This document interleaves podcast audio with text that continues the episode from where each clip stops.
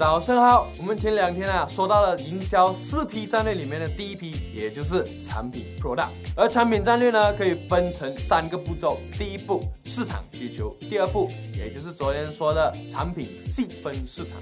那么今天呢，我们就来谈谈第三步满足市场。满足市场啊，听起来说很容易，但是其实一点都不容易。为什么那么说呢？你看呢，人呢都是有欲望的。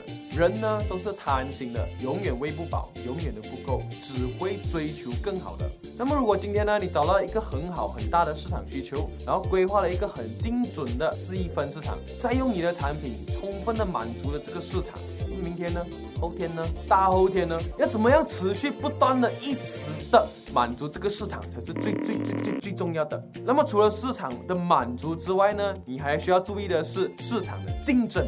难免呢，有人看到你的产品不错了，就会出现第二个产品、第三个产品出现。那么怎么样形成一个护城河，然后再持续不断的进步，领先市场，满足市场才是最最最最重要的。创业容易啊，守业难，也就是这个道理。那么应该要怎么做？我只能说，企业家永远都不可以满足。企业家永远都不可以停顿，千万不要以为自己今天满足了市场就停滞不前。我们一定要积极的去求存，然后积极的在进步，积极的求永续。就好像今天我们的课题，找到市场需求，找到细分市场，产品研发出来，推出市场，满足市场。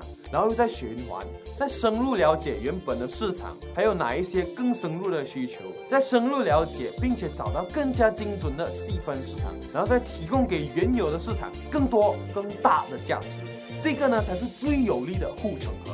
好了，今天我们商业三六笔记呢就分享到这里啊，欢迎你们在影片下面留言，还有哪一个产品能够持续不断的满足市场的，我们明天见。